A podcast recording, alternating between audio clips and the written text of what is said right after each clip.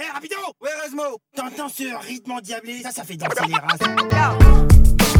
Madame Lofi, je suis content.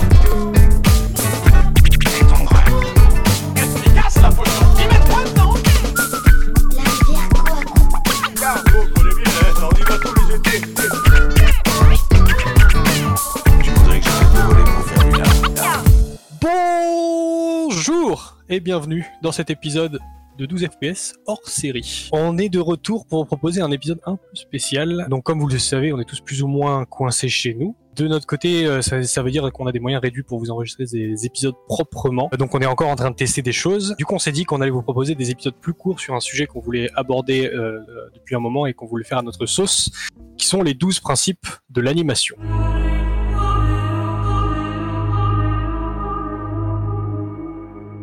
Et donc ça va être en attendant de pouvoir vous faire des épisodes complets euh, sur les films comme d'habitude, donc vous inquiétez pas, on va essayer de reprendre ça. Là on teste aussi techniquement parce qu'on enregistre à distance. Euh, on sait pas trop ce que ça va donner, euh, mais on espère que ça vous plaira. Pour euh, ce tout premier hors-série, je suis accompagné de Robin comme d'habitude. Bonjour Robin, Bonjour, ça va bien? Ça va, ça va, euh, enfermé chez moi comme tout le monde en fait. J'ai dit qu'on avait parlé des 12 principes d'animation. Est-ce que on peut en parler rapidement déjà de ce que sont les 12 principes de l'animation? Ben tout à fait, les 12 principes de l'animation, ce sont euh, les principes qui régissent euh, l'animation, on va dire ça comme ça. Putain, c'est une, Donc, répétition. qui, qui sont les, les personnes qui, en ont, qui les ont exposés, on va dire, en premier? Enfin, qui les ont mis sur papier, tout cas. Mais c'est Frank Thomas et Holly Johnston. Exactement. Donc, c'est des animateurs de Disney qui font partie des ce qu'on appelle les Nine Old Men, qui étaient les neuf euh, plus grands animateurs de Disney, en fait, à, les- à la vieille époque de Blanche-Neige et... Voilà, Et, vraiment euh, tout début tout de la, la grande époque de Ouais. Disney et qui ont écrit un bouquin qui s'appelle The Illusion of Life. Exactement. Qu'on vous recommande euh, de lire, d'acheter, c'est hyper intéressant. Ça parle beaucoup de Disney, en fait. euh, plus que de l'animation en général, mais c'est euh, quand même super intéressant parce que ça, enfin, on se rend compte à quel- ce que Disney a apporté à l'animation en fait à, son, à sa grande époque. Voilà. Donc euh, c'est carrément intéressant. Les 12 principes sont, on a le timing, le slow in, euh, slow out, le stretch and squatch. Alors c'est des noms en anglais surtout parce que euh, on utilise les noms en anglais, en fait on utilise souvent les termes en anglais. Euh, L'anticipation, les arcs, l'exagération, le straight ahead versus pose to pose, le follow through ou overlap, et les solid drawing ou posing, le staging, les actions secondaires et le pile, dont on a déjà parlé, il me semble, dans un épisode, hein, brièvement. Voilà. Euh, donc c'est des, comme Robin a dit, c'est des principes qui régissent l'animation, c'est des règles, c'est des guides. Voilà, c'est des règles qu'il faut avoir en tête quand on. En fait, au début, quand on apprend l'animation, les, les professeurs nous, nous les font lire, comprendre et nous montrent ce que c'est. Et je me souviens que bah, tu comprends pas vraiment ce que c'est. On, on- on te montre les trucs et tu fais ouais, ok, je comprends. On va faire plusieurs épisodes euh, de cette série. Donc il y a 12 principes, on va les faire par deux. Bah, il y, a des- il y a des principes qui sont complémentaires, donc on peut traiter en un seul épisode en fait. Euh, on va faire le timing et slow in, slow out. On va parler de spacing aussi, qui est lié au timing. Donc vous avez déjà parlé de, de timing et de spacing dans l'épisode sur le roi et l'oiseau. Euh, je précise, juste une précision donc. Euh, donc l'épisode sera diffusé sur toutes nos plateformes habituelles, euh, donc Spotify, Deezer, etc. et YouTube. Et si vous regardez l'épisode sur YouTube, en, en bonus, on va vous mettre dans la vidéo des petites animations pour illustrer un peu ce dont on parle. Je pense qu'on va parler du timing en premier. Ouais, en fait, il faut parler du timing pour après implémenter le slow in, slow out. Donc le timing, Robin, qu'est-ce que c'est pour toi le timing en animation? Le timing, c'est, je dirais, la personnalité et la nature d'une animation, euh, et qui sont grandement en fait affectés par le nombre d'images que tu mets entre deux poses clés. bêtement et simplement, avant toute chose, c'est le, le, le- le temps pour faire une action. Donc par exemple, dans le cas d'une balle rebondissante, ça va être euh, le temps entre chaque rebond, qui peut varier. Voilà, c'est ça. Et le temps est exprimé en termes d'image, en animation. Maintenant, si on, on essaie d'être beaucoup plus simple, donc simplement, si on a deux poses clés et qu'entre chaque pose clé, on va mettre plein de dessins, genre vraiment beaucoup serrés les uns avec les autres au niveau du spacing, on va avoir une action qui est lente. Si dans ces deux mêmes images clés, au milieu, on met moins de dessins qui sont plus espacés au niveau du spacing, on va avoir une action qui est rapide. Ça, c'est vraiment euh, la simplicité vraiment de ce que c'est le timing et le spacing. Donc, plus d'images, ça va être plus lent. Moins d'images, ça va être plus rapide. Exactement. Ça peut être un peu contre-intuitif d'ailleurs la première fois qu'on te l'explique, parce que tu dis plus d'images plus serrées, mais ça, ça a l'air plus rapide, tu vois. Alors que non en fait. Ouais, Moins d'images, c'est. Et c'est euh, vraiment, c'est quand je dis plus rapide. rapide ou plus lentement, ça va être la sensation visuelle de, de ce que l'animation va, va donner en fait. C'est ça. Donc, euh, par exemple, si vous avez euh, un personnage qui qui va d'un point A à un point B en en 10 images, il va le faire en courant, parce qu'il a que 10 images pour le faire, donc il va aller très vite. Si le personnage le fait en 24 euh, images, par exemple, il va aller beaucoup plus lentement, il va marcher en général. Ça, ça vous permet de, de c'est comme tu dis, c'est tout ce qui donne la personnalité de l'animation. En fait, le timing, ça fait tout. Euh, c'est en général le premier truc auquel on essaie de penser. C'est ça. Donc une fois qu'on a défini nos poses clés, on va euh, commencer ben, à animer et donc on va devoir définir euh, comment notre personnage va bouger. Entre les deux mêmes poses clés, en fait, admettons on prend juste un mouvement de tête de quelqu'un qui tourne la tête.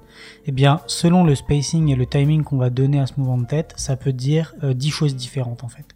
C'est s'il tourne la tête très rapidement, on a peut-être pu juste l'appeler et donc on va se retourner très rapidement. Ouais, voilà, ça peut être la être surprise. la surprise, Si c'est voilà. lentement, ça peut être juste euh, euh, vouloir regarder quelque part avec une intention. euh, ça peut être aussi, on peut, on peut faire euh, intervenir, mais ça on, on en parlera plus tard, mais ça peut faire intervenir de la fatigue en fonction de comment on place ces images aussi.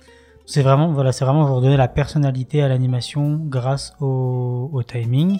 Et donc, en fonction de comment on gère ces informations de temps et d'espace, on va vraiment donner le caractère au personnage, s'il est lent, s'il est, est rapide, si, et, aussi ce qui se passe dans l'histoire. Ça va aussi raconter l'histoire. Alors, euh, du coup, toi, mettons, euh, comment tu trouves ton timing en fait? Comment tu, tu, tu t'arrives, euh, mettons, t'as un plan et, euh, tu cherches le bon timing pour chaque euh, action. euh, qu'est-ce, que c'est les méthodes pour arriver à trouver le bon timing? Ben, euh, non, déjà, quand on prépare un, un plan d'animation, nous on anime en 3D. Euh, quand on travaille euh, donc en 3D, on utilise beaucoup de, de références, des références comme toi tu te filmes avec une caméra et tu le fais valider par ton lead avant de commencer à animer. Ça permet en fait de dégrossir pas mal de travail et de permet de faire plusieurs euh, takes, donc plusieurs prises euh, qui vont donner l'idée et euh, l'intention que tu veux donner à ton plan. Et euh, ça nous fait gagner beaucoup de temps parce que c'est pas des trucs au moins qu'on cherche en 3D. On a l'idée, puis se filmer, ça va très vite. On se filme, on, on rebouge, on refilme, ainsi de suite, et puis on a plusieurs plans. Et puis au bout d'un moment, on le montre, et puis on fait Ah, j'aime bien cette idée-là, mélange-la avec telle idée et telle idée. À partir de là, donc j'ai une référence. Souvent, euh, ben, soit je pars de là, soit quand euh, j'ai des trucs un peu plus euh, techniques, c'est-à-dire quelqu'un qui doit sauter d'un immeuble ou genre de truc. Bon, ben ça, j'ai- du mal à le filmer, et je vais chercher soit des références de gens qui le font sur YouTube, soit tout simplement, je le dessine en 2D et je fais des, des tests en 2D de trucs très basiques, très simples, une balle qui rebondit, ça suffit largement Voilà. pour Ou, euh, donner. Ça euh, peut se faire dans le- l'espace 3D aussi si vous avez, si l'anime 2D vous fait un peu peur. mais Et, voilà, euh, donc même si vous euh, savez pas dessiner, je ne sais ouais. pas dessiner, je fais ça avec une bête balle qui rebondit et on a vraiment déjà l'impact de qu'est-ce Mm. que ça va donner. euh, Vous pouvez faire ça en- dans l'espace 3D avec des objets simples, des cubes, des sphères. Ouais, ça. Dans, si vous animez dans Maya, par exemple, enfin, ça marche avec n'importe quel logiciel. Mais dans Maya, les rigs sont très lourds, donc il n'y a pas d'animer en temps réel. Ouais, Euh, les personnages sont souvent très lourds, donc vous faites les volumes principaux. Hop, vous avez votre timing. Euh, un autre truc que j'aime bien faire, euh, par exemple, mettons qu'on a une animation qui doit être très cartoon, donc avec des timings qui sont pas du tout réalistes. Euh, on peut se filmer pour faire la référence, mais on va devoir re- faire ce qu'on appelle un retime sur la référence, donc modifier les timings dans la référence. Et ce que j'aime bien, donc soit on peut avoir aussi comme timing un dialogue. Un dialogue, ça peut vous donner le timing, parce que vous avez les vous avez les moments principaux du dialogue, ce qu'on appelle les beats. Les en fait. accents, ouais, surtout. Les accents Voilà, de tous les dialogue. accents de- du, du dialogue, ça va, ça va vous donner euh, le timing. Mais sinon, si vous n'avez pas de dialogue, c'est juste une action très cartoon. Vous pouvez vous enregistrer, faire des sons, euh, des, des, des, des sons hyper décus, genre shtoing, Ouais, des, onomatopées en fait, ouais, c'est ça. Voilà. Et euh, pour et ça, tu, tu mets ça dans ta timeline dans Maya, bam, t'as ton timing. Et c'est euh, c'est une très bonne technique. Après, donc une fois qu'on a mis ça en place, ben, on va commencer à poser notre personnage dans Maya. Et euh, là, il y a des... Déjà, donc assurez-vous d'un truc très important, c'est que quand vous filmez, filmez-vous bien en 24 images secondes et pas en 30, parce que dans ce cas, quand vous allez arriver dans Maya, votre, ouais, votre animation elle va paraître toute molle et vous n'allez pas comprendre pourquoi. Mais donc, ouais, on va essayer d'abord, dans un premier temps, juste de caler les poses telles qu'elles sont dans le- la vidéo. Donc tu les places au même moment, moi c'est ce que je fais. Et puis, ben, au bout d'un moment, je vais jouer ça dans Maya en enlevant la référence. Et, et c'est là que je vais commencer à ressentir en tant qu'animateur. Ah, est-ce que c'est assez rapide? Est-ce que c'est trop court? Est-ce que c'est trop lent? Est-ce que là, j'aimerais bien que ce soit un petit peu plus punchy Et après, donc là, je commence à bouger mes clés un petit peu euh, au ressenti, en on, fait. a juste, euh, on a juste en permanence. C'est ça, mais donc là c'est vraiment dans les grosses pauses principales pour le blocking. Euh, donc c'est là que je commence à bouger mes clés au pif. Enfin pas au pif, j'essaie de voir, j'aimerais bien que j'ai une idée en tête du mouvement, j'aimerais bien que ce mouvement soit plus rapide, alors je vais rapprocher les clés entre elles, voir un peu ce que ça donne, et puis des fois, euh, des fois je vais redécaler et ainsi de suite. Euh, et, et en gros c'est comme ça que je cherche mon timing. Après je m'éloigne jamais vraiment trop fort de la référence, surtout quand on fait de l'animation réaliste. C'est clair quand on est en, en mode cartoon comme tu disais, ben on va aller plus loin, où on va vraiment pas respecter les timings euh, tels qu'ils sont dans la vraie vie. Et donc là, on va vraiment pousser les trucs beaucoup plus fort. Euh, et du coup, euh, c'est ça. En gros, comme ça que je cherche mon timing, c'est un peu, je dirais, du pif et du, du ressenti en- avec, avec l'appui, avec l'appui de la, référence et tout ça pour toujours me donner un, retour réaliste de ce que ça doit donner en fait. Ouais, puis vous pouvez toujours avoir des notes de toute façon d'un superviseur ou d'un lead qui va vous dire euh, ouais mais là ton timing sur ta référence euh, est pas ouf, essaye de- d'exagérer ce timing là, cette action sera plus longue, cette action sera plus courte. Euh, vous entendez beaucoup les termes de snap, de timing plus snap, ça veut dire plus court, plus. Et Après le, Plus punchy. le travail avec une référence, c'est euh, moi je me souviens qu'au tout début c'était euh, compliqué parce que euh, ben, c'était pas c'était pas compliqué, c'était un, un backup, donc c'était un, un filet, un filet. Franchement, je travaillais avec la Oui, référence. c'est ça. je me sentais avec un filet de précaution parce que je faisais la référence. Mais notre travail d'animateur, c'est d'exagérer la, la vie réelle. Et donc, bah, quand tu suis trop ta référence, ben, ça manque de ce côté animation. Et du coup, au début, bah, comme tu as peur de sortir de ta zone de confort qui est très, très restreinte, ben, tu suis à la référence au poil et euh, t'as pas le, le résultat que tu escomptes avoir. Et c'est vraiment à force, à force, à force d'en faire que tu vas vraiment comprendre la notion de, du timing et du spacing et te dire, ah ouais, attends, là, je pourrais rajouter une frame, là, en enlever deux, et vraiment donner ce- ce- ce- cette patte qui va être la tienne en tant qu'animateur pour rendre ton, ton shot vraiment plus beau et plus intéressant à regarder que juste basiquement copier la référence. Donc je dirais la référence est une bonne base, mais il faut très vite apprendre à s'en détacher, vraiment genre, ok, j'ai besoin des 6-7 poses de la référence, elles m'ont donné les informations que j'avais besoin, mes poses elles sont juste anatomiquement, maintenant je fais mon travail d'animateur, c'est-à-dire c'est à moi de savoir gérer mes timings et mes spacings pour que ce soit fonctionnel. Eh ben, tu parles de spacing justement, expliquer un peu euh, ce que c'est, on avait déjà parlé un peu. Euh, donc euh, le spacing c'est comment tu places tes images dans l'espace. Donc le timing c'est vraiment c'est ça, le timing c'est placer les images dans le temps, dans un intervalle. Et après le dans un intervalle de temps et le spacing ça va être placer les différentes images à l'intérieur de cet intervalle, plus ou moins proche du point d'arrivée ou du point de départ en fait. Donc pour donner une impression de d'accélération, de ralentissement. Euh, donc euh, ça peut être de plein de façons différentes. Au niveau du timing, il y a, des trucs qu'on dit beaucoup en animation. Donc quand, on fait par exemple un plan, donc quand on, a un film qui est à 24 images par seconde, donc 24 fps, et qu'on anime euh, toutes les images, donc on anime les 24 images, on dit qu'on anime à une. Et lorsqu'on anime une image sur deux, donc à 12, on dit qu'on anime à deux. Exemple, par exemple dans euh, Spider-Man Spider-Verse, ils ont beaucoup animé à deux et euh, ils ont il y, a, des images et en fait qui vont euh, se copier deux fois. Euh, alors que euh, dans d'autres films là par exemple les Pixar ou quoi ça va vraiment être animé à une image où chaque image va être différente il y aura toujours un, mouvement. En 2D on va beaucoup animer à deux parce que c'est une économie monstre de dessin ça fait ça réduit le travail ça fait deux fois moins de dessin à faire. Et ça a aussi un côté un peu plus euh, fonctionnel et je dirais dynamique de travailler à deux. Parce que quand on est à un et qu'on doit faire par exemple des ce qu'on appelle des moving halls donc ça veut dire des personnages qui sont statiques mais qui ont quand même de la et qu'on doit faire ça à une image très vite le dessin en fait il devient euh, super tremblant comme ça parce qu'on doit redessiner le même dessin sur le même dessin encore et encore. Et du coup en fait le fait de travailler à deux images ça permet d'avoir des dessins beaucoup plus nets avec un trait qui est moins tremblant et donc d'avoir aussi un- une animation qui est plus claire. Parce que si on rajoute déjà le mouvement de l'animation avec un trait super tremblant on a très vite fait de se perdre euh, je, pr- je prends comme exemple dans les Aristochats, le trait est extrêmement tremblant parce qu'ils animent tout à 1. Ça donne ce cachet vraiment animation 2D et tout ça. Mais bon, après derrière, ils avaient des grands animateurs qui savaient exactement ce qu'ils faisaient, donc c'est quand même beaucoup plus propre. Mais si vous voulez voir ce que c'est, si vous voulez ressentir ce que c'est le, le trait tremblant dans les Aristochats, il y a encore beaucoup ce ressenti-là. Mm, C'est vrai, mais normalement, en fait, c'est pour ça qu'en général, ils animent à deux aussi pour avoir, pouvoir faire des, des moving goals, comme tu disais, et redessiner sur le même dessin, et ça fait juste varier le trait, mais sur, sur deux images, et ça donne juste cette impression de, même si le dessin bouge pas, en fait, en soi, s'il n'y a pas de mouvement, on a vraiment l'impression de, de, de vie, en fait, juste parce que le trait euh, change très légèrement, en fait. Alors, faut pas faire ça sur une période trop longue, Oui, c'est ça. mais euh, Et, même euh, s'il y a des, des styles d'animation qui s'en sortent bien, l'animation japonaise fait pas mal ça, et s'en sort très bien avec, Et genre, donc voilà, justement, l'animation japonaise, donc elle, elle fait beaucoup d'animations à 2, voire à 4. Et même euh, le, le petit le petit tip, ce qu'ils font aussi, c'est pour les actions rapides, là ils vont animer à 1. Parce qu'il y a beaucoup d'informations à faire comprendre, et du coup enlever des images dans un, mouvement de 10 images qui par exemple c'est un coup de poing, ça va très vite, ben on a très vite fait de ne pas comprendre ce qui se passe. Alors là on va animer à 1, mais ça va être que pour de rares occasions, de mouvements très rapides, une action, un coup de pied, un coup de poing, quelqu'un qui court, mais ça va être sur des très très courts euh, temps d'image. Et après on va revenir à une animation plus à 2 ou à 4. Ouais, c'est une très très bonne astuce. Ben, là, du coup, tu parlais du, bah, tu parlais du spacing et le spacing, ça va nous emmener en fait sur les slow in, slow out, donc comme on Voilà, parlait. Donc slow in, slow out en français, je dirais que ça serait amorti d'entrée, amorti de sortie. C'est très bizarre de dire ça. Ouais.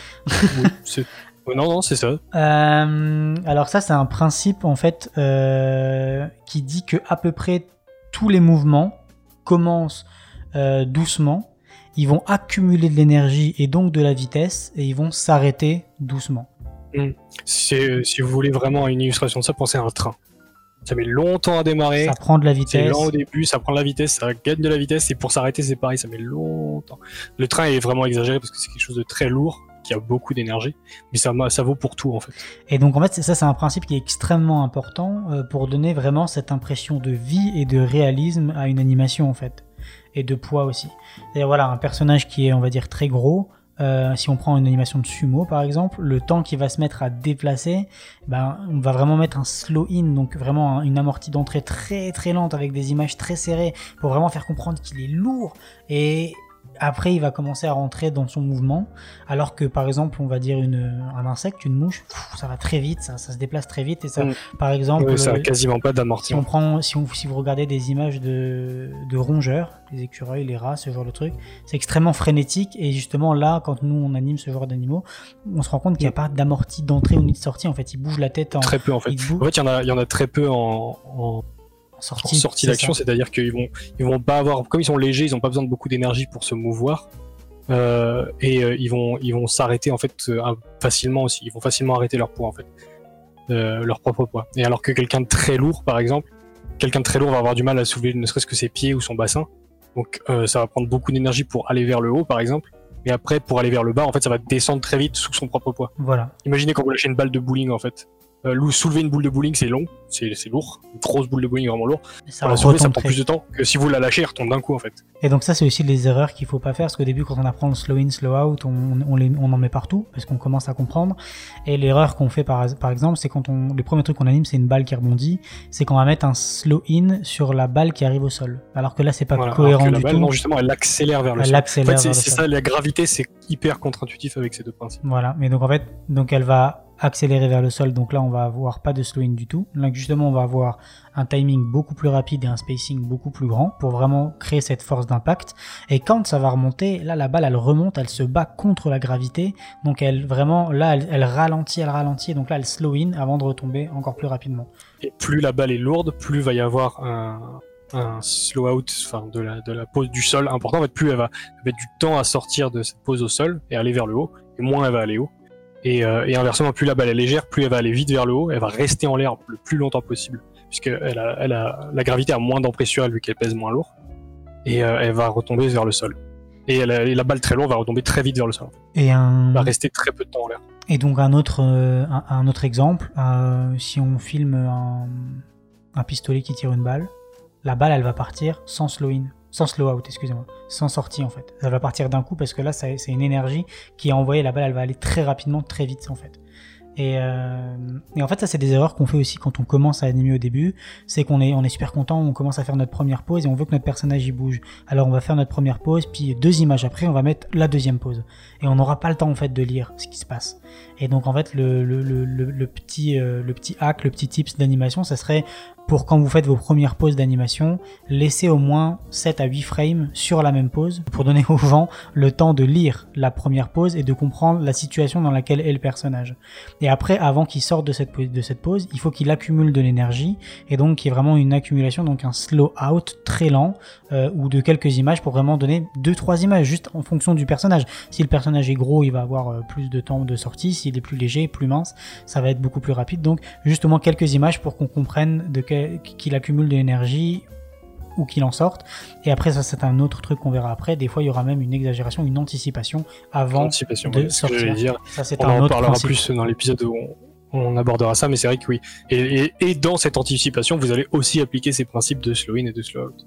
Avec le timing et le, timing. spacing. Plus l'anticipation est longue, enfin plus le, le- le mouvement est, est- demande d'énergie, plus l'anticipation va devoir être longue. en fait. Voilà, c'est ça. accumuler plus d'énergie. Faut imaginer un ressort en fait.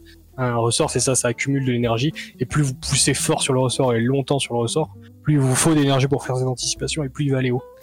Ben voilà, donc je pense que c'est pour ça qu'on voulait aborder ces euh, deux gros principes-là en premier, parce que c'est quand même la base de, de toute animation. C'est ouais, la base de quasiment tout. En fait, c'est les trucs que vous appliquez en fait quand vous faites la- le premier exercice qui est la balle rebondissante. Voilà, mais sans, sans que vous le compreniez ou on vous les montre et vous vous intégrez pas vraiment ce que c'est, mais c'est vous inquiétez pas, c'est normal.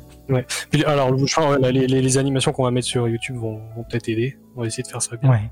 euh, pour que ce soit le plus clair possible avec ce qu'on a dit. Mais donc si vous euh, si vous commencez et que vous euh, vous rendez compte qu'on vous a montré les 12 principes, que vous comprenez visuellement ce que c'est, mais quand vous les appliquez, vous savez pas quand les mettre, c'est normal, faut animer. Animer, animer, animer, et au bout d'un moment ça va. Ouais, et puis au bout d'un moment, tout ça va, se- tout, tout va se mélanger un peu et vous y pensez plus en fait.